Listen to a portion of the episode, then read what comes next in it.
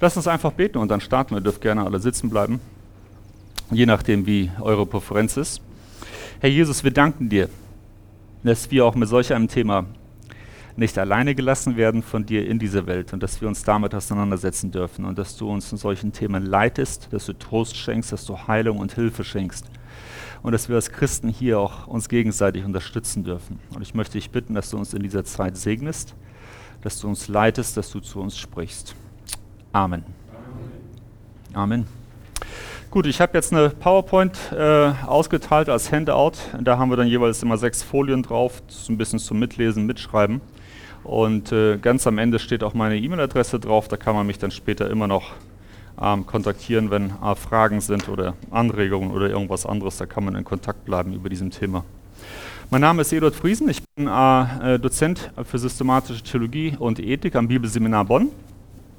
Und ähm, dieses Thema hätte ich ja nie gemacht, wenn ich nicht selbst ähm, äh, persönlich davon betroffen wäre. Äh, vor vier Jahren, 2012 im Juli, hat meine Mutter von unseren drei Kindern damals eine Krebsdiagnose bekommen. Und es war direkt vor unserem Umzug nach Deutschland. Wir haben in Brüssel gewohnt, wollten dann nach Deutschland ziehen. Ich hatte bis dahin schon mehrere Jahre im äh, Bibelseminar unterrichtet und das kam für uns wie eine richtige Schockerfahrung. Damals noch mit der Perspektive, dass es ein Tumor ist, der nicht gestreut hatte, so ein kleiner zweieinhalb mal zwei Zentimeter großer äh, Tumor im äh, rechten Lungenflügel. Und äh, da hat man dann den, den, praktischen Teil des Lungenflügels entfernt, operiert, mit der Hoffnung, das wird alles wieder. Aber es wurde nicht, weil auch die Chemo danach dann eigentlich nichts gebracht hat, weil die Metastasen im Gehirn dann nach einem halben Jahr sichtbar wurden. Das heißt, der Tumor hatte so klein wie der war schon Krebszellen durch den Körper ähm, äh, gestreut und äh, am Anfang konnte man das dann auf den Scans natürlich nicht sehen. Hat auch äh, eine, eine top-moderne Chemotherapie gemacht, eine platinhaltige, die richtig gut ist, aber äh, der Körper war danach auch krebsfrei, aber das Gehirn nicht. Und da hat man Metastasen und wir wussten dann am 4. Januar 2013 praktisch die rote Linie überschritten hatten. In der äh, Krebstherapie redet man dann äh, nur noch von palliativen Patienten, die man nicht mehr heilt, äh, sondern wo man nur noch Zeit gewinnt. Und äh, da haben wir uns sehr viel mit solchen Fragen auseinandersetzen müssen, die in dieser Schockerfahrung, wie kannst du das Kindern antun, wie kannst du das mir antun, ist das Kind, äh, solche Dinge. Und solchen Leuten Gespräch mit anderen und Liebe, also Liebe und Gespräch, noch keine Flotte. Aber, ähm, äh, Mentoren, viele Leute haben und ähm, Jahre auch so weit waren, dass wir das Thema angenommen hatten auf beiden Seiten und dass ich dann auch meine Frau äh, weitgehend dann vorbereiten konnte auf das Ende, die auch ihre Rolle loslassen konnte. Das ist ja eins der schlimmsten eigentlich sagen, meine Kinder äh, zwölf, nee, drei, elf. Und ähm, ähm, das ist ja eines der schlimmsten Dinge für eine Mutter, dann ihre kleinen Schützlinge unfertig ins Leben zu entlasten. Die sind noch nicht verpackt. Man hat seinen Erziehungsauftrag noch nicht zu Ende geführt. Und in diesem Sinne haben wir uns sehr viel damit befasst, Bücher gelesen, mit Menschen gesprochen und da würde ich einfach aus der persönlichen Situation einige Dinge sagen, und äh, das soll ein Starter sein für ein Gespräch. Wenn ihr gewisse Dinge habt, wo ihr sagt, da bin ich ganz anderer Meinung oder ich habe eine Frage oder möchte eine Anmerkung machen, äh, dann unterbrecht mich ganz kurz mit einem Handzeichen und sagt das. Ansonsten werde ich auch am Ende nochmal äh, Zeit geben für Fragen. Und äh, dies ist ein umfangreiches Thema. Ich habe jetzt nicht den Anspruch, dass ich alles sagen werde, was ich vorbereitet habe, weil dann müsste ich da einfach durchhetzen. Ähm, aber ähm, wenn ihr dann später noch weitere Fragen Gemeinde habt, ja, haben die und die Situation, wie geht man damit am besten um? Da können wir später im Gespräch bleiben, dazu auch meine E-Mail-Adresse. Okay? Also in der Evangelisation, das ist ja das Thema dieser Konferenz, äh, dass man das Evangelium weitergibt an die ganze Welt, ist ganz oft das Thema des Leids äh, zunächst einmal am Anfang für uns ein negatives Thema. Äh, das wird äh, von Christen so empfunden, so nach dem Motto, wie soll ich den Menschen das da draußen erklären? Und die Menschen da draußen empfinden das auch so. Es hat in der Kirchengeschichte zwei ganz große Katastrophen gegeben. Man kann die Theodizee Die Frage, wie rechtfertigt Gott sich dafür oder wie ist Gott zu rechtfertigen, ne, das bedeutet das Wort, äh, für das Leid der Welt, Theodizee, entstand, äh, gab es schon sehr lange, aber sie kam so richtig hoch im ähm, 18. Äh, Jahrhundert, als in Lissabon bei einem großen Erdbeben 1755 35 Menschen auf einen Schlag verstorben sind, an einem Tag. Und ähm, da kam das gerade auch bei den Schriftstellern der damaligen Zeit groß auf. Wir haben das Thema noch nicht äh, durch den Zweiten Weltkrieg noch etwas akuter. Die Gott ist tot-Theologie stützt sich so ein bisschen auf Auschwitz. Nach Auschwitz kann ich nicht mehr an einen guten Gott glauben oder nicht mehr an den Gott der Bibel glauben. Solche Aussagen bekommen wir auch von Wissenschaftlern zu hören, auch von Theologen, äh, weil man sich fragt, wenn das wirklich passiert ist und äh, dort eine göttliche Hand gewesen ist, die das auf hätte halten können und die das nicht getan hat, hm, dann ist dieser Gott nicht gut und ich will auch nicht an ihn glauben. Oder aber gibt es eine Tsunami gehabt 2000 sehr damals in Lissabon. Aber das die uns die Evangelisation schwer machen. Und ich möchte euch heute sagen, dass es ein Teil ist, es macht uns die Evangelisation leicht, nicht schwer und die werfen auch viele Fragen auf. Einmal ganz kurz zur Geschichte. Wir wollen uns jetzt ein paar Minuten mit ein paar philosophischen Fragen beschäftigen oder in, in, intellektuellen. Wir fangen mit Epikur an. Die Frage nach der Theodizee wird oft äh, mit einem Zitat Epikur zugeschrieben. Das könnte gut von ihm gewesen sein, man kann es nicht endgültig beweisen, aber trotzdem geht man davon aus, dass das von ihm kommt. Aber ich sage das einfach so mit Vorsicht. Dies ist jetzt ähnlich wie ähm, praktisch, dass äh, Luther die 95 Thesen an die Tür in, äh, äh, in der Kirche in Wittenberg selbst äh, genagelt hat. Äh, dass die Thesen von ihm kommen, weiß man, aber ob er sie wirklich selbst dort dran genagelt hat, das kann man nicht beweisen. Es gibt immer so Kleinigkeiten in der Geschichte, die kann man nicht eindeutig festnageln, aber passend tun die Dinge. Epigur, äh, folgende Fragen, die dort gestellt werden, die sind klassisch und die werdet, werden die meisten von euch schon mal gehört haben. Er sagt, entweder will Gott die Übel beseitigen und kann es nicht, und dann ist Gott schwach, was auf ihn nicht zutrifft, oder er kann es und will es nicht, dann ist Gott missgünstig, was ihm fremd ist. Missgünstig heißt ohne Liebe. Oder er will es nicht und er kann es nicht. Das heißt, ihm fehlen jetzt Allmacht und Liebe. Beides ist nicht bei Gott dann ist er schwach und missgünstig zugleich, also ist er auch nicht Gott. Oder er will es und kann es, was allein für Gott geziemt, denn wenn er Gott wäre, dann hat er die Allmacht und wenn er Gott ist, dann im Gegensatz zu uns schlechten Menschen hat er auch die Liebe. Also wenn er beides hat und er tut es nicht, woher kommen dann die Übel und warum nimmt er sie nicht hinweg? Und das ist die klassische Formulierung der Theodizee-Frage. Und man kann sich hier richtig lange im Kreis drehen und die Frage stellen, wie kann das sein? Und man geht dann in die eine Richtung, vielleicht Einschränkungen bei der Liebe machen, er ist allmächtig. Und es gibt gewisse Gründe, weshalb er das nicht macht, das verhindern. Ist dann irgendwas bei der Liebe oder irgendwas so? Oder es geht in die andere Richtung, dass er in seiner Allmacht eingeschränkt ist oder selbst Einschränkungen vorgenommen hat für den Menschen, für den Teufel und versucht praktisch auf diesen zwei äh, Feldern äh, zu arbeiten und dort äh, praktisch ähm, ähm, äh, von diesen zwei Variablen, die man in die äh, Gleichung hineingesetzt bekommen hat, entweder die eine oder die andere so zu verändern, damit das Ergebnis nicht heißen muss, es gibt keinen Gott. Ich habe da ein paar Anfragen dazu und später werde ich das mit einem ziemlich banalen Beispiel äh, versuchen, etwas zu verdeutlichen die Dinge sind immer komplizierter, als ich sie darstelle. Jede Darstellung und jede ähm, Erklärung ist immer eine Vereinfachung. Ja? Deshalb, wenn ich da jetzt heute so platt und so kurz drüber rede, heißt das nicht, dass da wirklich tiefe Gedanken auch bei diesen Philosophen drin gewesen sind. Zunächst einmal möchte ich sagen, Epikur hat nicht an einen Gott der Bibel geglaubt, an griechische Götter, römische Götter. Aber wer immer dieses Argument heute ins Feld führt und sagt, es gibt keinen Gott, dem muss man einfach mal eine intellektuelle Rückfrage stellen und sagen, der, der denn dein Argument erfunden hat, hat, nachdem er dieses Argument aufgestellt hat, immer noch an die Götter geglaubt.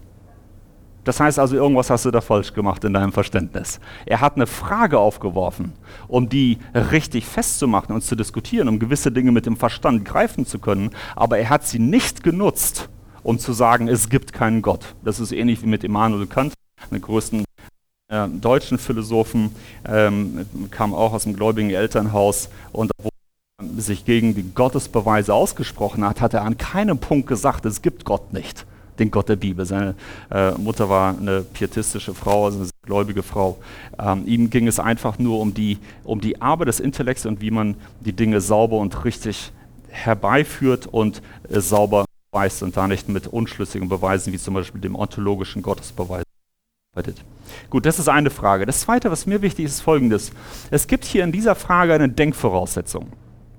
Und zwar, Gott muss das Übel der Welt verhindern und tut er das nicht, ist er entweder schwach, missgünstig oder nicht existent. Das habe ich so beschlossen. Ich als Mensch. Und Gott hat jetzt die Möglichkeit, entweder das eine oder das andere zu tun. Und danach sage ich, du bekommst entweder dies oder das oder das Urteil von mir. Es klingt so ein bisschen so danach, dass ich der Lehrer bin, der Bewerter. Ich bin ja auch Lehrer, ich muss ja auch regelmäßig bewerten.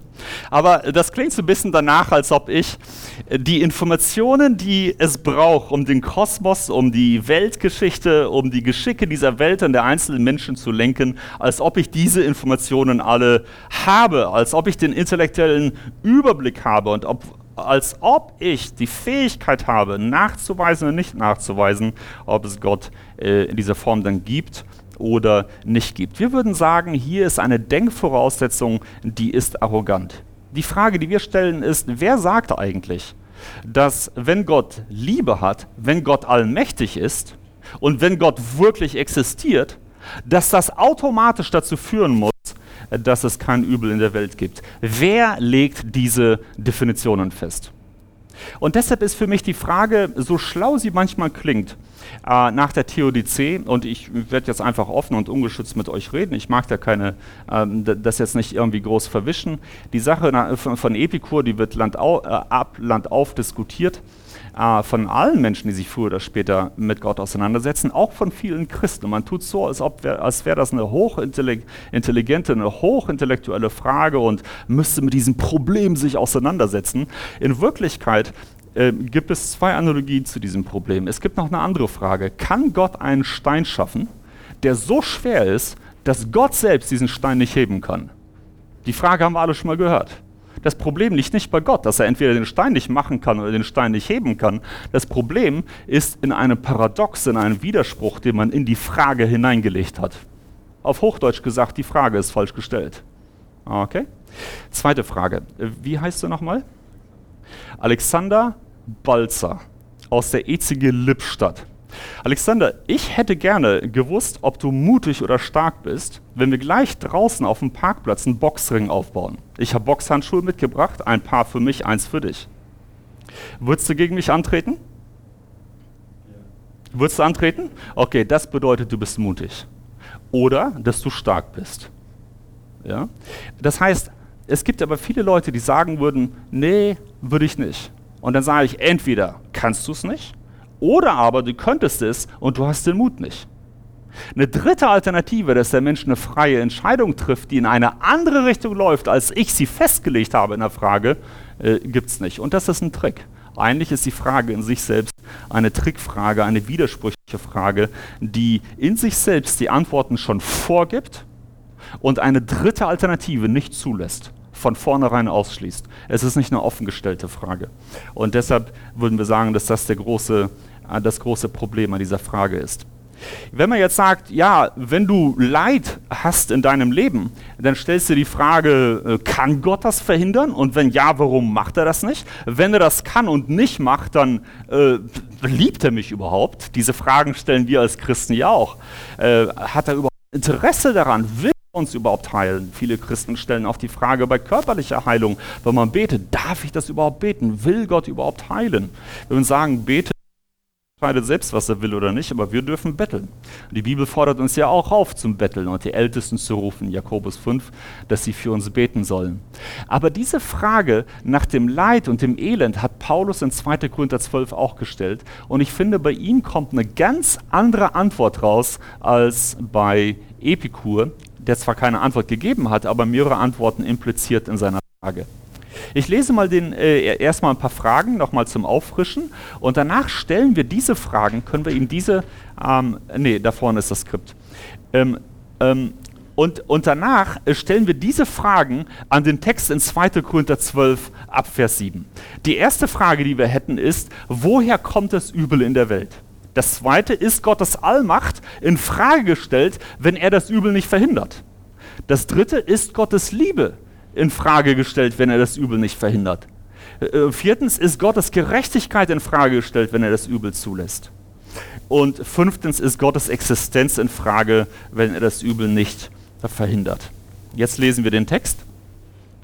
Paulus schreibt, und damit ich mich wegen der hohen Offenbarung nicht überhebe, ist mir gegeben ein Pfahl ins Fleisch, nämlich der Satans Engel, der mich mit Fäusten schlagen soll, damit ich mich nicht überhebe. Seinetwegen habe ich dreimal zum Herrn gefleht, dass er von mir weiche.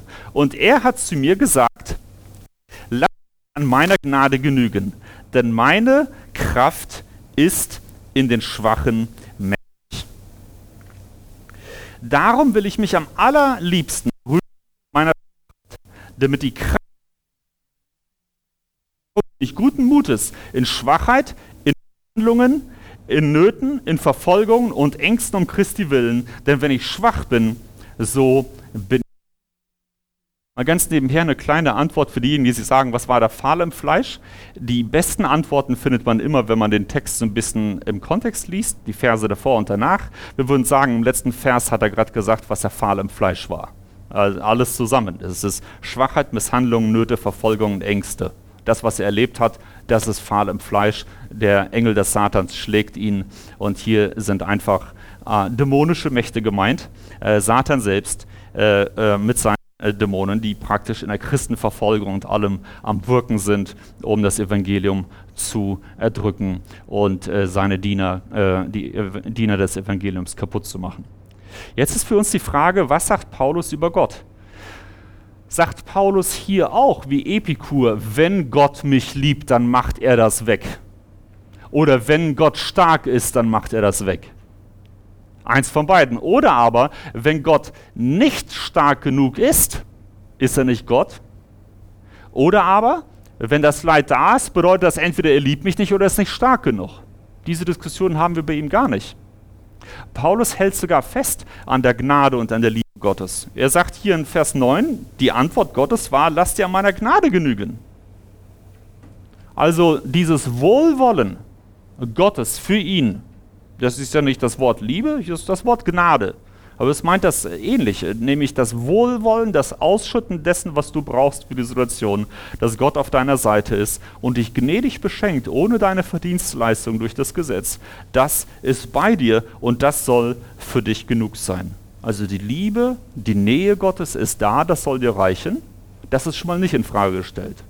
Das Leid ist auch noch da. Dann sagt man, naja, vielleicht ist Gott dann einfach nicht stark genug. Das Leid ist da, er will es wegmachen, aber er kann es nicht. Und Paulus sagt, nee, die Kraft ist ja da. Die Antwort sagt er, meine Kraft ist in den Schwachen mächtig. Hier merken wir, dass die Frage Epikurs ein ganz, ganz engmaschiges äh, Netz ist, also ein, sozusagen ein Korsett, das so eng ist, dass die Wahrheit Gottes da gar nicht reinpassen kann. Auch die Antwort, die Gott dem Paulus gegeben hat, die hätte in Epikurs enges Konzept gar nicht reingepasst. Weil dort geht von drei, drei Dingen, gehen nur zwei Dinge rein. Du kannst nicht Leid und die Allmacht Gottes und die Liebe Gottes zusammen haben. Denn wenn Liebe und Allmacht zutreffen auf Gott, dann ist das Leid nicht da. Aber wenn das Leid da ist, dann muss eins von den beiden anderen fehlen. Und bei Paulus sind alle drei da. Und das Interessante ist, er stellt noch nicht mal die Frage, dass er von Gott weggeht, sondern er dient Gott und er sagt, ich bin guten Mutes in Vers 10. In Schwachheit, in Misshandlungen, in Nöten, in Verfolgungen, in Ängsten um Christi willen. Denn wenn ich bin, so bin ich stark. Und deswegen sagen, wenn wir den Bibeltext lesen und uns so auf diese Glaubenserfahrung des Paulus einlassen, die ist ja keine Theorie, er hat ja zu Gott gebetet und eine Antwort bekommen. Ja? Und wenn wir uns auf diese Glaubenserfahrungen einlassen, dann merken wir, die Fragen, die wir gestellt sind, sind ein guter erster Schritt, um in eine Diskussion hineinzukommen, aber sie geben nicht alle Antworten vor. Die Antworten, die die Frage Epikurs vorgibt, sind zu gering, zu klein, zu engmaschig. Sie schließen die eigentliche Wahrheit Gottes Die Wahrheit ist die, Gott ist gut, ist wohlwollend, also voller Liebe, und er ist auch voller Kraft und voller Allmacht. Das ist alles da bei Gott. Gott trifft die richtigen Entscheidungen. Und die Frage ist, will ich diesen Entscheidungen vertrauen, die Gott trifft? Gott schenkt die Kraft, das Übel zu tragen, dem Paulus zum Beispiel. Und das sind Erfahrungen, die wir auch haben können. Und vielleicht ist in unserem Gebet zu stark im Vordergrund, Gott macht das Problem weg. Paulus hat so angefangen zu beten, das ist normal. Er sagt, ich habe dreimal gefleht. Und irgendwann habe ich verstanden, die Antwort ist eine andere. Dieses Problem wird bleiben. Das war übrigens bei mir auch so. Ich habe am Anfang sehr stark gebetet für Heilung, ähm, weil, weil für mich das als die größte Katastrophe überhaupt äh, erschien, dass meine Frau sterben würde und ich dann mit drei kleinen Kindern bleiben würde. Und die Frage, werden die überhaupt an einen Gott glauben können, der sowas macht, der sowas zulässt? Weil machen und zulassen ist ja auch noch ein Unterschied, aber selbst das ist schlimm genug. Und als ich da so gebetet habe, war ich mal im Urlaub und da war eine Predigt von einem deutschen Prediger an Karfreitag. Und er hält die Predigt und malt aus, wie Jesus am Kreuz gestorben ist und wie viel er gelitten hat und was er für dich getan hat. Und dann stellt er die Frage, das tat ich für dich, was tust du für mich? Und ich saß in der Predigt drin war natürlich gedanklich ganz bei dieser Krebsgeschichte drin, weil die Metastasen im Kopf wieder angefangen hatten zu wachsen und meine Frau gerade auch in der Zeit dann wieder merkte, die Hände werden taub und wir wussten, sobald wir wieder zu sind aus dem Urlaub, müssen wir da äh, so eine Klinik, einen neuen Scan machen und gucken, was die Metastasen machen. War mit dem Kopf ganz dabei beschäftigt plötzlich spricht Gott mich an in der Situation und gibt mir eine Antwort, ähnlich wie der Paulus hier. Und das war für mich die Stimme, die war ungefähr so wie bei der Bekehrung. Es ist ein klarer Gedanke, aber du merkst, es ist nicht dein Gedanke, weil er nämlich genau das Gegenteil von dem sagt, was du willst. Äh, und bei der Bekehrung fragt man auch nicht, habe ich die Stimme Gottes oder des Teufels gehört? Wenn, wenn du merkst, du musst Buße tun, du sollst dich bekehren. Denn wir wissen, es gibt Situationen, da weißt du einfach, Gott hat gerade gesprochen. Nicht in allen Situationen, manchmal zweifelt man, aber es gibt Situationen, da ist man sich sicher. Und hier stellt Jesus mir die Frage, das habe ich für dich getan. Was hast du für mich? Das war die Predigt. Dann kommt die Frage, bist du bereit, mir die Angela zu geben? Und für mich war der Gedanke erstmal natürlich nicht. Wir, wir beten ja für Heilung. Und dann habe ich angefangen nachzudenken. Weil diese Frage war konkret und ich wusste, dass das nicht meine eigenen Gedanken waren, dass das eine Frage von Jesus war. Und die war so gemeint, wenn sie stirbt und ich zulasse, dass sie jetzt in den Himmel kommt, wirst du dich querstellen und in Bitterkeit weglaufen, den Dienst verlassen und bis ans Ende deines Lebens einfach irgendwo rumschmollen, voller Groll gegen Gott. Habe ich darüber nachgedacht und gedacht, naja, wohin sollen wir gehen? Ja, wenn man von Gott wegläuft, weil er die Frau nicht gesund macht, dann hat man wem geschadet? Sich selbst. Am Ende geht man selbst in der Wüste unter. Gott ist die Quelle des Lebens. Wenn du vom Wasser wegläufst, dann gehst du unter. Nee, geht nicht. Und das war eine Bekehrungsentscheidung für mich. Einfach in der Predigt hat Gott geredet und ich musste eine Antwort geben und habe ihm gesagt, ja. Weil ich einfach verstanden habe, es ist egal, die Dinge sind sowieso beschlossen. Die Frage ist nicht, was er jetzt machen wird. Die Frage ist eher die, werde ich mich unter seinen Willen stellen oder nicht? Oder werde ich rumbocken und weglaufen in Rebellion? Und das war dann ähnlich wie bei der Bekehrung eine Entscheidung zu sagen, ja, weil ich weiß, dass es ihr dann gut geht und dass ich, wenn ich bei dir bleibe, es mir auch gut geht. Aber weggehen ist für keinen eine Lösung, weil wir dann untergehen. Weil du es gut meinst, du Gott. Und das sind solche Entscheidungen, in die wir auch manchmal hineinkommen und wo wir auch gerne Menschen, die wir beraten, hineinführen dürfen, sie herausfordern dürfen. Mal wegzukommen von dem äh, primären Anliegen, Gott nimm das Problem weg. Und irgendwann hinkommen zu dem zweiten Anliegen, was nicht du an Gott stellst, aber was Gott an dich stellt. Weil wir sagen, bitte ändere die Situation. Und Gott sagt, ändere dein Herz, ändere deine Einstellung, ändere deinen Glauben. Äh, Gott hat vielleicht in der Situation ein anderes Ziel.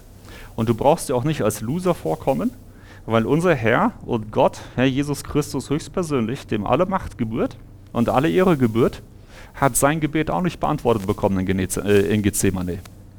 Ja, dein Wille geschehe, hat er gesagt. Und es war nicht so, dass der Kelch an ihm vorüberging. Er musste da durch. Und das ist ganz für uns, dann solche Erfahrungen auch zu machen, dass Gott eine andere Entscheidung fällt, als wir es gerne hätten. Jetzt kommen wir zum Thema der Evangelisation. Warum ist das für uns kein Problem zu evangelisieren? Ich würde sagen, von der Bibel her ist es erstmal kein Problem, weil eigentlich ist die Bibel voll, auch die Predigten von Jesus sind voll mit der Ankündigung, es wird Leid und Bedrängnis. Zum Beispiel äh, beim Gleichnis vom Seemann, da wird der Sa der, die Saat auf vier unterschiedliche Arten von Erde gestreut und bei einem steht hier in Matthäus 13, ähm, wenn sich Bedrängnis oder Verfolgung erhebt um das Wortes willen, so fällt er gleich ab. Das war also ganz klar. Man hat den Leuten nicht gesagt, bekehr dich und danach äh, flippt das Leben aus und es wird alles nur noch super und Party forever und du hast keine Probleme mehr. Nee, sondern die Dinge sind ganz normal, die gehören dazu. Und das ist eins der Probleme, dass Leute dann durch das Leid sich dazu verleiten lassen, abzufallen. Oder Jesus sagt Matthäus 24, bereitet er die Jünger vor, dann werden sie euch der Bedrängnis preisgeben, euch töten und ihr werdet gehasst werden um meines Namens willen von allen Völkern. Das ist auch einer der Gründe, weshalb einige Experten sagen, dieses ganze Wohlstandsevangelium, so Glaube und danach geht es dir viel besser, auch, auch materiell. Äh, wir wissen, dass Gott uns in den Segen hineinbringt, aber dass es automatisch geschieht und dass du das erzeugen kannst und auch mit diesem Ziel glaubst, dass es dir einfach nur noch besser geht, materiell und auch also finanziell und auch gesundheitlich. Diese Lehre, die verbreitet sich zwar in einigen Bereichen äh, dieser Welt, auch in der dritten Welt, da wo Menschen so richtig das mit Eifer annehmen wollen, aber es macht nicht die ganz große Runde. Es gibt viel zu viele Christen in dieser Welt, die am Leiden sind und die die Bibel lesen und merken, die ersten Christen haben auch gelitten. Und das Leid gehört zum Christentum. Und die haben einfach Probleme, sich zu diesem Wohlstandsevangelium zu bekehren. Äh, weil sie merken, dass das Wohlstandsevangelium hier eine leichte Verdrehung äh, der Wahrheit ist. Okay? Apostelgeschichte 14. Dann kehrten äh, in der Missionsreise des Paulus, erste Missionsreise, sie wurden verfolgt, sie kehrten zurück nach Lystra und Ikonien Antiochia, da wo sie rausgeschmissen worden waren. Sie stärkten die Seelen der Jünger und ermahnten sie im Glauben zu bleiben. Dies waren Leute, die hatten sich gerade bekehrt, und am nächsten Tag gab es Verfolgung, sodass Paulus fliehen musste. Und sie sagten ihnen, wir müssen durch viele Bedrängnisse das Reich Gottes eingehen. Aber was ist das für eine Jüngerschaft? Hätte man nicht sagen können, jetzt wird dein Leben besser, fang an zu spenden, erzähl deinen Leuten, dass sie dich bekehrt haben. Und die sagen alle, juhu, weil Oma und Opa warten darauf, dass du dich bekehrst. Ne? War bei uns so. Dort nicht. Dort gab es Verfolgung. Das erste, was du gehört hast, war, da müssen wir durch. Akzeptierst, das ist Teil der Geschichte, das ist Teil des Evangeliums. Aber Jesus so, ist bei uns so, wird bei euch auch so sein. Und sie setzen jeder Gemeinde Ältesten ein, beteten, fasten, befahlen sie zum Herrn, an denen gläubig geworden waren. Dann in Römer 5, wir rühmen uns der Bedrängnisse. Äh, in 2. Korinther 7, äh, ich habe überschwängliche Freude in all unserer Bedrängnis. Ja, an einigen Stellen habe ich das Gefühl, Paulus hat ganz schön viel Bedrängnis gehabt. Nicht permanent, aber es war viel. Und trotzdem hat er gelernt, sich in diesen Bedrängnissen zu freuen. Und Epheser 3, ich bitte, dass ihr nicht müde werdet wegen der Bedrängnisse, die ich für euch erleide, die für euch eine Ehre sind. Auch das selbstverständlich. Wir würden sagen, lasst uns nicht schämen, wenn jemand sagt, ja, bei dir ist ja jemand gestorben oder mein Opa ist gestorben, deshalb kann ich mich nicht bekehren. Nee, nee, dann, dann, dann wollen wir direkt über Jesus reden. Da nicht sagen, hoch, dem kannst du mit dem Thema nicht kommen, da ist gerade etwas ganz Schlimmes passiert und der hat einen Zorn auf Gott, mit dem kannst du darüber nicht reden. Nee, er ist Teil des Christentums. Äh, Jesus hat Leid erfahren, er hat seinen Jüngern das Leid angekündigt, die Jünger haben der zweiten Generation von Christen das Leid angekündigt und die Evangelisation fand im Leid statt. Damals in erster Linie Leid durch Verfolgung, aber Krankheit und Tod gab es damals auch. Epaphroditus wurde krank, andere Dinge sind passiert. Und äh, Misserfolge bei der Verfolgung waren natürlich auch da. Menschen wurden abgeschlachtet, die waren dann plötzlich nicht mehr da. An Tod, all diese enttäuschten Gebetserhörungen. Einmal wird Petrus befreit aus dem äh, Gefängnis, ein andermal werden Menschen umgebracht. Petrus selbst ist dann auch gestorben als Märtyrer. Mit diesen Dingen mussten Christen umgehen können. Und deshalb gehört es zum Christentum, mit Enttäuschungen umzugehen und zu sagen, wir leben nicht in einer perfekten Welt.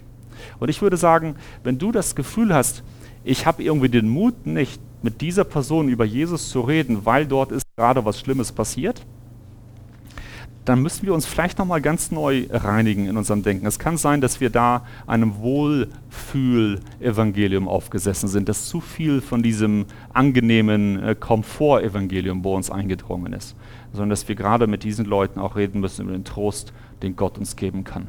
Wir würden sagen, es gibt folgende Dinge, die mit Christen passieren, die sich äh, dem Leid stellen und versuchen, mit Gott durch dieses Leid durchzugehen.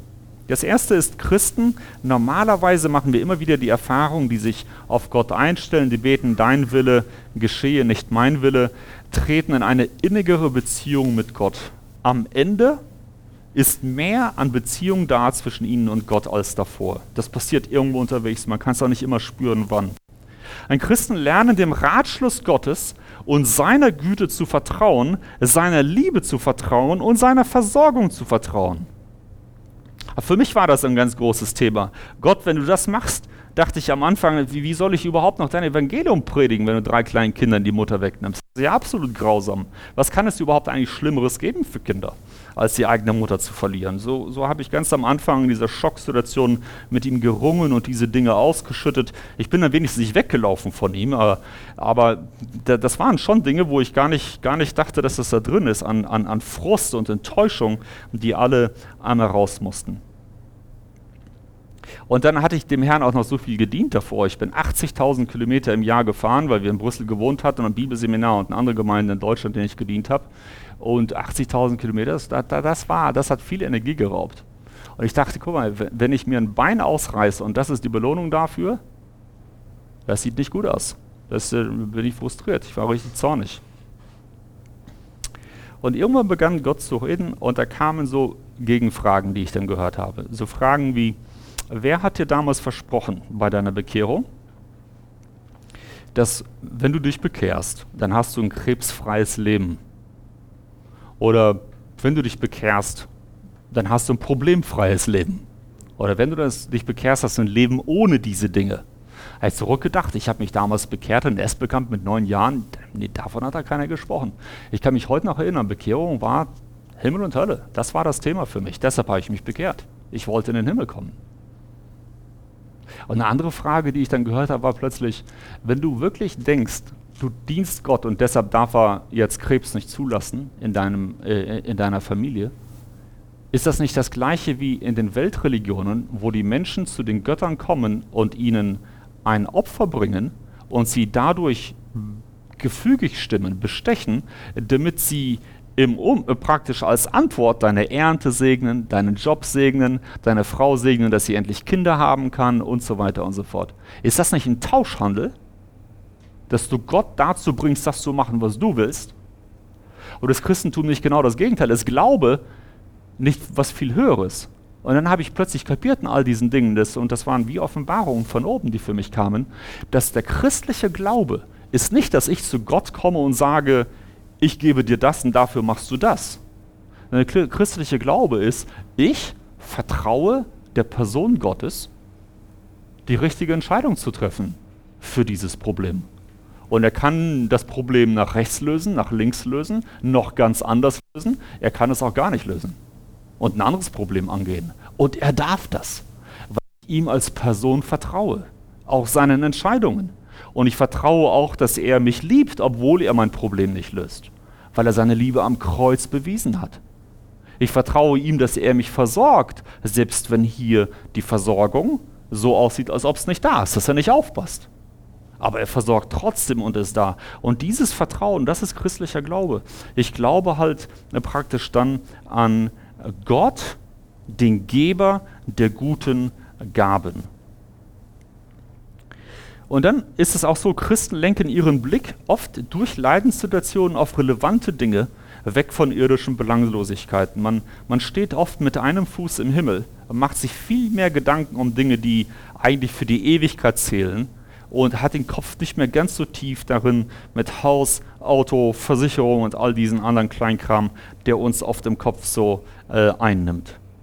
Christen erleben die Kraft, die, die Gott in Zeiten des Leids schenkt auch wenn es sich nicht immer stark äh, anfühlt, aber es ist da. Und Christen erleben den Teamgeist und die Liebe von anderen Mitchristen sehr viel stärker in Leitsituationen, als wenn es ihnen gut geht. Jetzt dürfen wir aber nicht sagen, ja, der hat so gelitten, das ist so ein frommer Mensch, der ist so weit nach vorne gekommen. Nicht jeder, der leidet, der verändert sich auch zum Guten. Christen können aber auch genau das Gegenteil erleben. Sie können Gott anklagen und in diesem, dieser Klage stecken bleiben. Es ist wichtig, die Klagen alle einmal rauszulassen, aber danach bei Gott zu bleiben und seine Lösungen anzunehmen, wie Paulus das gemacht hat.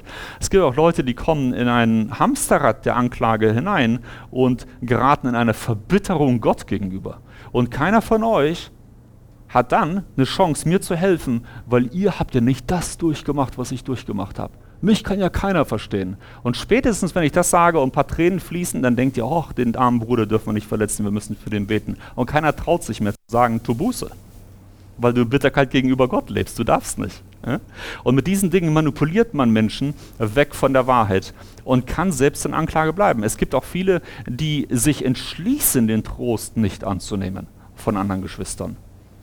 Gott, man, man betet, Gott hilf mir und Gott schenkt einen Bruder, aber ja, der, Nee, Gott, hilf mir. Das ist ähnlich wie mit dem sinkenden Menschen, wo Gott ein Boot, einen Hubschrauber, alles vorbeischickt und der ist gestorben, weil er halt direkt einen Engel haben wollte, ein Wunder haben wollte. Und so ist es mit uns leidenden Menschen manchmal auch. Und wir müssen einfach die Demut haben zu sagen, nein, äh, Gott kann Menschen schicken, die selbst keinen verloren in ihrer Familie. Aber die haben das richtige Wort für mich und das hilft mir heute. Und ich nehme das jetzt auch an. Das ist genauso wie beim Servieren unten beim Essen. Ich muss nicht fragen, wie viel theologisches Wissen die Leute da haben, die das Essen da aufdecken. Die, die haben gedient. Gott nutzt diese Menschen und ich nehme es an und es stärkt den Körper. Amen. Fertig. Und ähnlich ist es hier auch. Wir müssen die Demut haben, von allen Menschen zu lernen. Gott kann jeden nutzen, äh, um dir zu helfen. Wenn wir das nicht tun, dann bleiben wir alleine mit unserer Anklage. Wir zweifeln die Liebe Gottes an. Wir haben eigene Recht, äh, Rechtschaffenheit, die ange, äh, hinterfragt wird. Nach dem Motto, kann es sein, dass ich damals das und das gemacht habe, deshalb ist das jetzt passiert? Sex vor der Ehe bei einigen Leuten und dann gibt es keine Kinder und die bringen das eine mit dem anderen zusammen. Das hat nichts miteinander zu tun, aber trotzdem werden sie diesen Gedanken nicht los die Wirkung des Gebets hinterfragen. Es gibt Leute, die verlieren jemanden durch einen Krebstod und haben danach Jahre das Gefühl, kein Bock zum Beten, das hilft ja eh nichts. Ständig die Geschichte, wie viel sie gebetet haben, es ist nicht das, was sie eigentlich wollten. Auch da müssen wir mit Paulus kommen und sagen, die uns nicht gefällt. Gebet hat sich trotzdem gelohnt. Oft betest du für Heilung des dein Herz. Du betest für Heilung des Körpers und Gott schenkt dir Kraft, mit der Situation zu gehen, wie beim Paulus. Und dann achte doch mal auf die anderen Worte, die Gott schickt. Christen können bitter werden, Christen können sich entfernen von Gott. Das ist Hiobs Frau. Übrigens, das ist ein Thema, was mich auch richtig gepackt hat, ganz am Anfang. Ähm, das Thema, glaubst du an den Geber oder glaubst du an die Gaben? Wir haben hier den Mann und die Frau, beide haben die gleiche Anzahl von Kindern, was waren ihre Kinder, verloren. Beide haben den kompletten Reichtum verloren. Gleiche Situation. Man kann sogar sagen, Hiobs hat es noch schlimmer gehabt als die Frau, weil er dann die körperliche Krankheit noch hatte. Und die eine guckt auf die Gaben. Sie hatte ihren Glauben an die Gaben Gottes gehängt und der Glaube hielt sich an diesen Gaben fest. Und solange die Gaben da waren, war auch der Glaube stabil. Aber als die Gaben dann weggingen, ging der Glaube auch mit runter. Weil er sich an diesen Gaben festgeklammert hatte. Und bei Hiob, gleiche Situation, aber eine andere Entscheidung. Er hatte seinen Glauben an Gott selbst, den Geber der Gaben, ge geklammert. Und die Gaben waren da, da war er dankbar. Als die Gaben aber weg waren, dann war er immer noch da, immer noch stabil, ist nicht untergegangen. Und mit all seiner Anklage und auch der Arroganz, die er Gott gegenüber hatte, so ich will mich mit, mit, mit, dir messen im Gericht und ich weiß, dass ich nicht verlieren werde, diese Aussagen, die Job getroffen haben, wir sagen würden, da ist er zu weit gegangen, ist er doch Gott treu geblieben bis zum Ende und hat alle Antworten von Gott auch akzeptiert, wie Paulus später in 2. Korinther. Hat er akzeptiert und hat eine Sicht von Gott bekommen zum Ende hin. Das heißt, die Frage am Ende ist die, wenn du in eine tiefe Rebellion hineinkommst, ganz am Ende, dann ist das vielleicht ein Läuterungsprozess, wo du merkst, wow, wie stark habe ich eigentlich die Gaben Gottes zu Götzen gemacht. Wenn mein Glaube in Gefahr ist, Schiffbruch zu leiden, kann es sein, dass ich mehr an den Gaben hänge als an dem Geber. der Gaben. Und vertraue ich dieser Person, vertraue ich Gott, dass er die richtige Entscheidung trifft. Okay? Ganz wichtig. Und mit diesen Gedanken, denke ich, kann man Leuten ganz gut helfen. Einige Dinge, wo ich denke, die müssen wir vermeiden, wenn wir mit Menschen reden, äh, die wir äh, zum Glauben führen wollen, ähm, oder aber Menschen, die wir im Glauben stärken wollen, ja, äh, sind folgendes. Wenn man sagt, Gott ist souverän, er hat den Tod geschickt, er darf das, das sind so Aussagen, ich weiß, wo das herkommt, weil in der Bibel wird manchmal äh, bei der äh, Zählung äh, Davids, da haben wir zwei Berichte und einmal ist es Satan, der ihn anreizt und einmal Gott und es ist ähnlich wie bei Hiob, der Satan der Akteur und Gott derjenige, der die Hand zurückzieht und das zulässt. Ähm, aber es ist nicht das gleiche wie die Sünde in das Leben Satans streuen in, in, das Leben Davids streuen. Zulassen ist nicht das gleiche wie tun. Und, und trotzdem vermengen wir diese Dinge manchmal und gerade auch bei äh, den Christen, die so stark auf der Souveränität äh, Gottes rumreiten, haben wir manchmal den Eindruck, so wie die reden, der Betroffene, der bleibt da sitzen denkt sich, wow, wenn Gott das tut, wenn er umbringen darf, äh, in Lissabon all die Menschen umgebracht, wenn er in Thailand all die Menschen umbringen darf, dann, äh, die haben ein Problem, an einen Mörder zu glauben. Versteht ihr, was ich meine? Und da muss man so ein bisschen so den Teufel und Gott auseinanderhalten. Die Bibel macht sehr, sehr deutlich, dass Gott das Leben geschenkt hat. Und der Teufel hat ähm, praktisch den Tod in die Welt hineingebracht durch die Sünde Adams. Und wir sollten das Gute und das Böse getrennt lassen in dem Gespräch. Das Zweite ist, Gott durch diese Situation verherrlichen. Das ist etwas, das stört mich enorm, weil ähm, Leute bekommen so das Gefühl der Verherrlichung Gottes, wenn du im Alltag guckst, die Leute, die sich selbst so ein bisschen zeigen wollen, äh, sind entweder Teenager, Leute zwischen 12 und 18, die brauchen es, oder welche, die älter sind, die aber im Kopf immer noch in diesem Zeitalter stecken geblieben sind. Die, die, die brauchen das für ihr Selbstwertgefühl, sich ganz besonders irgendwo hervorzuheben. Ähm, dass Gott sich verherrlicht, die Situation, wir würden eher sagen, nein, und Gott braucht das auch nicht. Es gibt sogar Christen, die gehen so weit zu sagen, Gott hat den Adam angestoßen, damit er sündigt, weil ohne den Anstoß Gottes hätte Adam das nicht gemacht, weil Gott souverän ist. Und danach hat Gott äh, praktisch das Kreuz errichtet, damit durch den Fall und durch die Lösung der Menschen und die Erlösung am Kreuz die Herrlichkeit noch größer wird. Das klingt alles nach einem Ego-Trip. Und äh, für Menschen, äh, die vielleicht deine Motive nicht so ganz verstehen, kann das falsch rüberkommen. Es, es kann so rüberkommen, als ob man da einen egozentrischen Machthaber da oben sitzen hat auf einem Ego-Trip. Äh, ich will jetzt ähm, ähm, Ne? Und, äh, und dass sie das einfach in den falschen Hals bekommen. Und deshalb müssen wir sagen, Gott hat den Sündenfall zugelassen, aber er hat ihn nicht gewollt. Das sagt die Bibel eindeutig. Gott verführt keinen zur Sünde, er will keine Sünde, er straft Sünde. Und er braucht das schon gar nicht für seine Verherrlichung. Die Ehre bekommt er sowieso. Und er braucht nicht den Sündenfall für seine Verherrlichung als ein Plus, so als wäre das Leben im Paradies zu langweilig, als hätte er zu wenig Lob bekommen. Deshalb muss jetzt noch der Sündenfall dazukommen. Das sind so Dinge, die klingen fromm, aber sie sind falsch. Da äh, entstehen falsche Eindrücke bei Menschen. Und dann ist dieser Satz aus, aus Römer 8 ganz oft, dies wird dir zum Besten dienen. Denn wir wissen, dass denen, die Gott lieben, alle Dinge zum Besten dienen werden.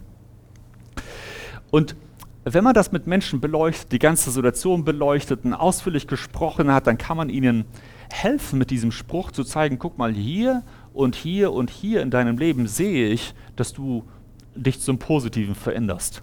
Und dann können Menschen diesen Vers annehmen. Aber wenn du mit denen nicht ausführlich gesprochen hast und das auf deren Leben nicht anwenden kannst, dann äh, klatschst du denen einfach so den Vers darum. Das klingt irgendwie falsch. Manchmal kannst du eine Wahrheit sagen und im falschen Kontext klingt es genau nach dem Gegenteil. Zum Beispiel, wie? Das soll zum Guten dienen. Was soll am Ende Gutes dabei rauskommen, wenn drei Kinder die Mutter verlieren? Also es kann ja sein, dass du einen verrosteten Opel fährst und der ist kaputt und der Herr wird dir danach was Besseres schenken. Ein Opel, der neu ist. Aber in Lebenssituationen, wo du Menschen verlierst, versteht ihr? Manchmal falsche Gedanken, die danach kommen, wenn man einen Vers falsch anwendet in einer Situation. Und deshalb müssen wir sagen, wenn wir den Text lesen, oben und nach unten und einfach mal anfangen und äh, Römer 8, Vers 17 und durchlesen ganz bis zum Ende, wo uns nichts trennen wird von der Liebe Gottes, dann redet es mehr von der Intention Gottes. Gottes Ziel ist, dass du in all dem, was du erlebst, damals Verfolgungszeit, stabil bleibst. Und dass diese Dinge nicht trennen, Dinge, die kommen werden, die werden dich nicht trennen können, weil Gott dich festhalten wird und du im Glauben bleiben wirst und du auf der Erde zwar als Loser stirbst, aber oben im Himmel als Held gefeiert wirst, nämlich als Märtyrer. Gottes Ziel ist, dass du durchkommst. Das ist die Aussage äh, des Satzes. Und wir wissen nicht alle, nicht alle diese Dinge automatisch zu. Findest von Gott? Ja, die das nicht zum Besten. Wir haben so in Offenbarung 6 Schalengerichten mehrere Beispiele. Die Menschen wurden versenkt von der großen Hitze und lästerten den Namen Gottes. Oder und lästerten Gott im Himmel wegen ihrer Schmerzen und wegen ihrer Geschwüre. Ähm, in Vers 11 und 21 nochmal das Gleiche. Oder eine andere Frage, wenn jemand kommt und sagt, warum, warum ist uns das, warum gerade, warum? und lassen an diesem Punkt nicht los. Da müssen wir auch ganz ehrlich sein und gar nicht erst versuchen, diese Frage zu beantworten. Ich weiß gar nicht, ob es clever ist, zu versuchen, diese Frage zu beantworten, weil je mehr Erfahrung man damit hat, ich für mich habe die Schlussfolgerung gezogen, ein Mensch, der die Warum-Frage stellt, ganz oft will der gar nicht die Antwort haben, sondern er drückt einfach Schmerz aus. Das ist Aua, sagt das Herz. Und es kommt als Warum raus. Wenn er die Frage wirklich beantwortet haben will, versuch nicht die Frage zu beantworten. Du kannst ihm immer sagen, klar, im Jenseits werden wir die Antwort haben. Es kann sein, dass es dort eine Antwort geben wird. Es kann auch sein, dass es, es gibt gar keine bestimmte Antwort, weil äh, wir so individualistisch denken. Wir denken, der, der Tod, der Krebs trifft mich, wie schlimm. Ich, von der ganzen Weltgeschichte auserwählt, dass ich dieses Schicksal tragen muss. Warum gerade ich? Und die Bibel hat man nicht so individualistisch gedacht. Dort war das Kollektiv. Adam sündigt und alle Nachkommen Adams werden unter diesen Fluch gestellt. Man denkt in Gruppen, das ist ein ganz anderes Thema. Und wir stellen eine individualistische Frage aus der Postmoderne im 21. Jahrhundert, die in die Bibel irgendwie so gar nicht reinpasst.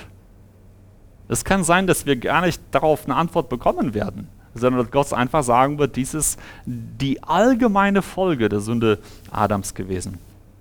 Ich weiß auch gar nicht so genau, dass wenn, wenn ein Mensch im Herzen leidet, und guck mal einmal ganz kurz nach oben, ich zeige das, das Herz ist hier.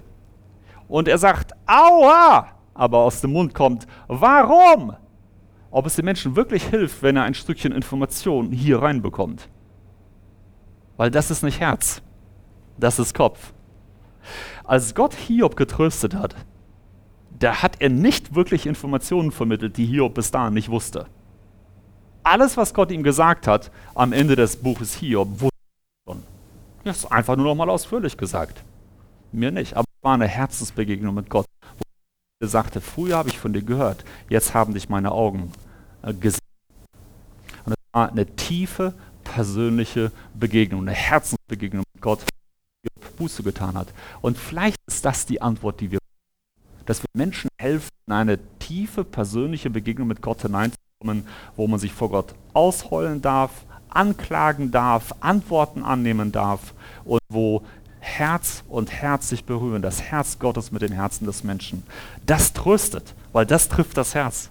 Das andere ist ein Stückchen Gehirn. Ich bin nicht wirklich davon überzeugt, dass das immer hilft. Es kann helfen, aber an diesem Punkt habe ich eher Zweifel. Eine Frage, die wir stellen können eigentlich, wenn Menschen kommen und sagen, nee, ich kann nicht glauben, ist die, wirst du dich jetzt wirklich durch das Leid lassen, an Gott zu glauben? Es ist deine Entscheidung. So, ich kann nicht. Gott hat mir das angetan, das ist eine Ausrede. Das werden wir den Leuten nicht so um die Ohren klatschen, aber im Hinterkopf müssen wir wissen, nee, nee, konsequent bleiben. Wenn ein Mensch sagt, ich kann nicht, dann hat er beschlossen, nicht zu können.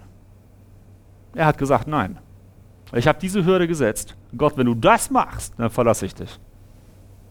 Nee. Lehnst du Gott ab, wenn er nicht genau das tut, was du erwartest? Habe ich jetzt extra mal so formuliert für uns, damit wir das ein bisschen deutlicher verstehen. Der Mensch hat eine Hürde gesetzt, über die Gott springen soll.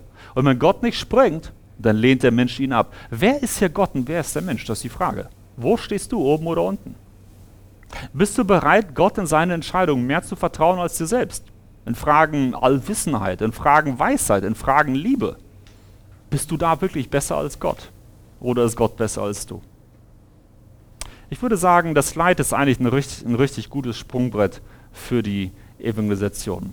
Hier habe ich einige äh, Punkte zu, zusammengetragen, die interessant sein können. Ich möchte einfach mal ganz ähm, äh, zu der letzten Folie.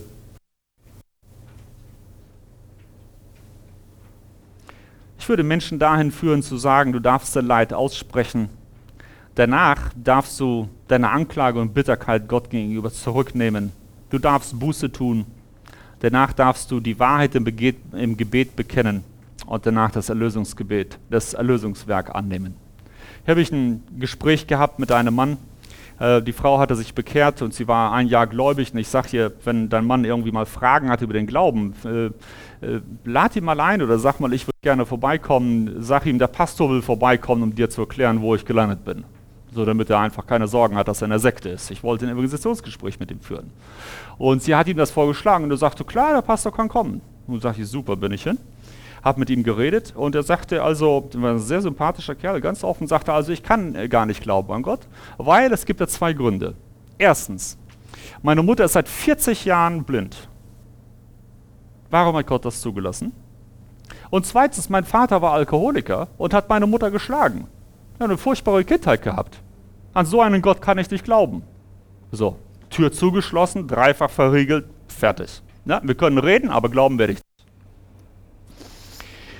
und das war schon die Zeit, wo meine Frau auch krank war und ich bei diesem Thema auch, ähm, ähm, ich, ich hätte sowieso die Dinge gesagt, die ich jetzt gleich sagen werde, aber dort konnte ich es noch so ein bisschen so mit persönlichem Bezug sagen. Haben gesagt, guck mal, meine Frau ist auch krank und wir wissen, dass sie, wenn da jetzt nicht ein Wunder passiert, nicht durchkommen wird. Wir sind also mit, mit Leid und Tod auch gestraft. Ähm, ich weiß, dass es eine schwierige Zeit ist. Aber die, die Problematik von Leid und Tod beschreibt die Bibel, kommt gar nicht von Gott, der ist da gar nicht schuld. Aber Gott hat das Leben geschenkt, von ihm kam das Paradies. Der Tod und das Leid und Dinge kaputt machen, die Gott gut gemacht hat, die kommen von unten, die kommen vom Teufel.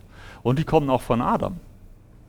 Ähm, und äh, also wir würden sagen hier, ich, ich da diesen Merksatz drin im Skript, dass alle, alles Leid und alles Elend kommt von der Sünde. Einiges von unserer Tatsünde, aber alles von der Ursünde Adams. Ja, also 99 Prozent der Dinge müssen wir da suchen. Und Adams können wir nicht beschuldigen, weil wir mit unseren Versuchungen auch nicht sehr viel besser umgehen. Aber normalerweise nicht bei uns selbst suchen, so, ich habe da einen Fehler gemacht, deshalb hatte ich jetzt einen Unfall oder so. Da habe ich gesagt, guck mal, Gott ist für dieses Leid gar nicht zuständig. Er hat das Paradies perfekt geschaffen. Der Mensch hat äh, dort äh, praktisch davon gegessen und deshalb äh, beschuldigst du die falsche Adresse. Du, Gott stand damals nicht am Baum und hat die Frucht gegessen, die die Schlange dir empfohlen hat. Das war Adam und Eva. Also da kannst du dich gerne mit deiner Anklage auslassen, aber nicht bei Gott, weil der hat das so gar nicht gemacht. Das ist die falsche Person. Und weitergemacht, gesagt, das mit dem Vater und dem Alkohol. Wer hat die Wodkaflasche an den Mund geführt? Wer hat sich ständig betrunken gegen alle Warnungen hin? Wer hat da immer weitergemacht? Stand Gott da wirklich? Hat Gott sich betrunken und hat Gott ihm die Flasche hingehalten? Wer war das? Wer hat gesoffen? Und ganz am Ende war ihm klar, ja, auf der einen Seite ist der Vater schuld, er hat eine Willensfreiheit, ja, wir sind eingeschränkt, wir können nicht alles, aber er hätte Nein sagen können. Aber er hat immer wieder Ja gesagt, am Ende ist dann eine Gebundenheit drin gewesen. Und das andere war, wir beschuldigen die falsche Adresse.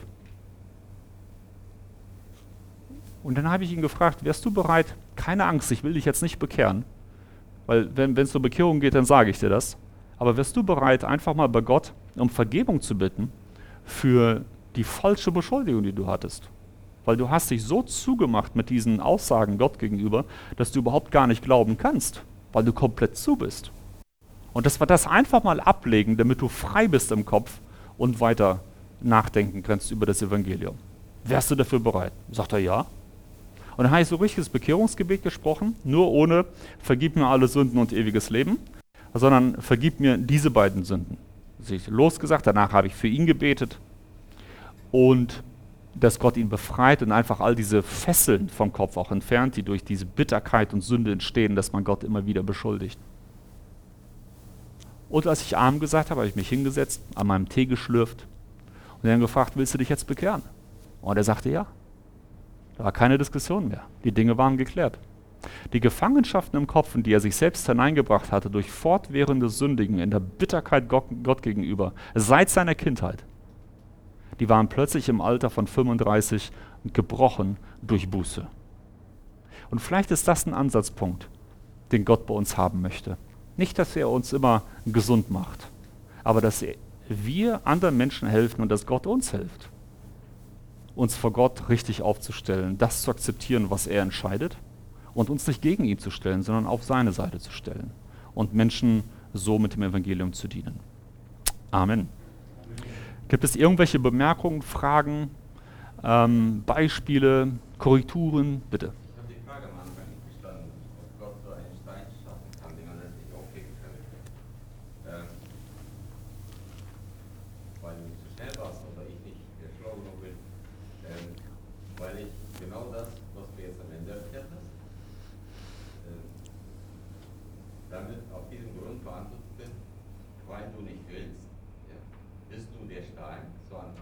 Mhm. mhm. den Gott geschaffen hat. Und mhm. wenn du nicht willst, schafft das nicht, dich im Himmel zu heben. Mhm. Mhm.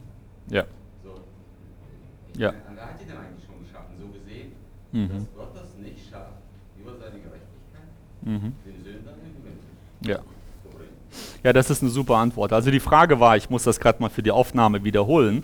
Äh, die Frage äh, nach dem Beispiel mit dem Stein, kann Gott einen Stein schaffen, der schwerer ist, als er ihn selbst heben kann, dass man das eigentlich evangelistisch ganz gut so beantworten kann, dass man sagen kann, Gott hat den Menschen geschaffen, aber er wird aufgrund seiner Gerechtigkeit ähm, praktisch äh, die Menschen nicht in den Himmel zwingen oder kann nicht in den Himmel zwingen oder auch die Sünde ohne die Annahme von Buße und Vergebung am Kreuz dann äh, praktisch trotzdem dulden und in den Himmel lassen? Das ist eine richtig gute Antwort. Diese Frage kommt eher aus dem philosophischen Kontext, wo man einfach fragt, kann Gott das? Und äh, mit dieser Frage wollte ich einfach zeigen, dass die Frage falsch gestellt ist, weil sie in sich selbst einen Widerspruch hält. Aber du hast diese, und, und das ist auch völlig egal, weil ich finde deine Antwort so spannend, weil äh, so wie du antwortest, du gehst mit der Frage dann direkt zurück auf die Person, lenkst die Frage zurück und auf das, was die Person eigentlich tun soll, anstatt solche Fragen für Gott als Paradox aufzustellen, ja, äh, was weder nach rechts noch nach links zu lösen ist, ähm, intellektuell, äh, sagst du, ja, eigentlich ist es für dich Zeit, Buße zu tun, ansonsten wirst du nicht errettet werden, weil Gott wird dich nicht in den, in den Himmel zwingen oder dir die Vergebung irgendwie aufdrücken. Das finde ich eine ganz spitze Antwort, finde ich sehr hilfreich. Ja, einmal haben wir den Patrick und dann hinten den Andreas oder Alexander Reimer auf jeden Fall. Ja. Ich habe eine ganz praktische, kurze Frage. Was kann man denn jemandem als wirksamen Trost mitgeben, der in so einer Situation steckt? Als Christ oder nicht Christ? Als Christ. Ähm, Liebe und Zuhören. Liebe und Zuhören. Ähm, wenn die Person offen ist, etwas zu hören, dann das annehmen, was die Person sagt und versuchen zu antworten darauf von der Bibel her. Aber ansonsten brauchen die Leute in erster Linie lieben und zuhören. Äh, bei, bei Nichtchristen würde ich es ganz genauso machen. Liebe zuhören und irgendwann, wenn ich merke, nach drei, sechs Monaten, er wird seine Bitterkeit nicht los, fange ich an, ihm zu helfen mit der Bitterkeit. Aber ansonsten, wir machen einen großen Fehler. Sehr oft machen wir intuitiv, äh, äh, nee, Frauen und Mütter, die kriegen das richtig gut hin normalerweise. Aber wir Männer, gerade die, die in der Bibel ein bisschen gelehrt sind, die meinen dann sofort den richtigen Vers äh, zücken zu müssen. Und das ist oft, äh, erzeugt es genau das Gegenteil, äh, wo, wozu Gott das Wort eigentlich gegeben hat. Weil im Wort durfte ein Hiob sich auskotzen all die Kapitel lang durfte er das. Und ganz am Ende hat Gott ihm geholfen. Aber er musste noch nicht mal für sich selbst irgendwie ein Opfer bringen oder so, ja? sondern die Freunde hatten gesündigt vor Hiob.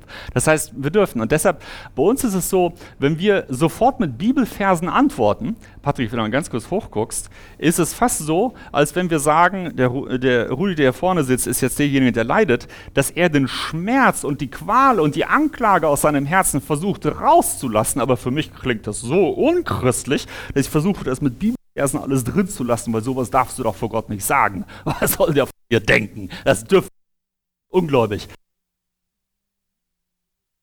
Das ist da drin. Und das kann nicht gelöst werden.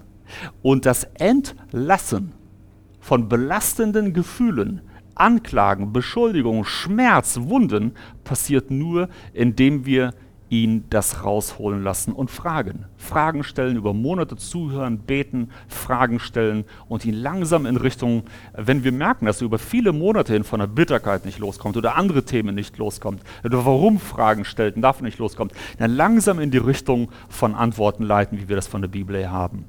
Ähm, dass wir die Antwort heute nicht wissen, dass wir uns jetzt auf Gott verlassen sollen. Ah, er liebt mich nicht. Ja, am Kreuz sehen wir, dass er uns liebt, aber manchmal haben wir das Gefühl, wir spüren es gerade nicht, äh, weil uns was Liebes gestorben ist. Oder es tut aber so weh, wo ist der Trost Gottes? Mein Mann ist gestorben, meine Frau ist gestorben. Das ist eine gute Antwort so. Leider ist das, was Adam und Eva verbockt haben und wir stecken da alle mit drin. Und ich muss ganz ehrlich sagen, wenn es dir nicht wehtun würde, was wird das über deine Ehe aussagen? Ja, ja, Gott trägt dich, er ist stark, aber du hast diesen Schmerz, weil du eine Person geliebt hast und das Wegreißen dieser Person äh, erzeugt einen höllischen Schmerz. Ich möchte einfach für dich da sein, für dich beten. Fertig. Und einfach Menschen dann durchleiten. Aber ganz wichtig, die Lösung liegt nicht darin, den Menschen Dinge äh, zu unterdrücken, die nicht raus dürfen, sondern herauslassen. So macht es die Bibel. Und wir nutzen oft die Bibel, um das Gegenteil zu machen von dem, was drin steht und drücken Dinge rein. Und es ist aus der Seelsorge aus der Psychotherapie und Psychiatrie ähm, eigentlich total bekannt, dass Menschen, die sowas nicht verarbeitet haben, langfristig ganz oft ähm, körperlichen Schaden davon tragen. Das fängt mit kleinen Magengeschichten an, kann zu ganz großen Sachen führen. Nicht nur Depression ist mir psychisch, aber Körper kann in alle Richtungen hin rebellieren und großen Schaden nehmen, wenn wir den Schmerz nicht entlassen. Ja, und deshalb, ich denke, wir müssen dort Menschen einfach den Raum geben, ihre sechs Monate, ihre neun Monate nach einem tragischen Erlebnis, wo sie sich entlasten dürfen vor uns, ohne sofort zu sagen, Gott ist dann böse auf dich. Gott hat den Hiob ausgehalten und er hat ein paar ziemlich arrogante Sachen gesagt. Die meisten von uns würden sich das nicht zutrauen, das zu Gott zu sagen. Aber er hat es ausgehalten. Gott wusste auch unseren Schmerzen. Gott wusste auch, was du sagen wirst, wenn es dir nicht gut geht als er für dich am Kreuz gestorben ist. Er hat es einkalkuliert, er hat es vergeben und er hat ein Ja zu dir gesagt. So, das ist unser Evangelium. Deshalb darfst du reden. Dein Vater versteht dich.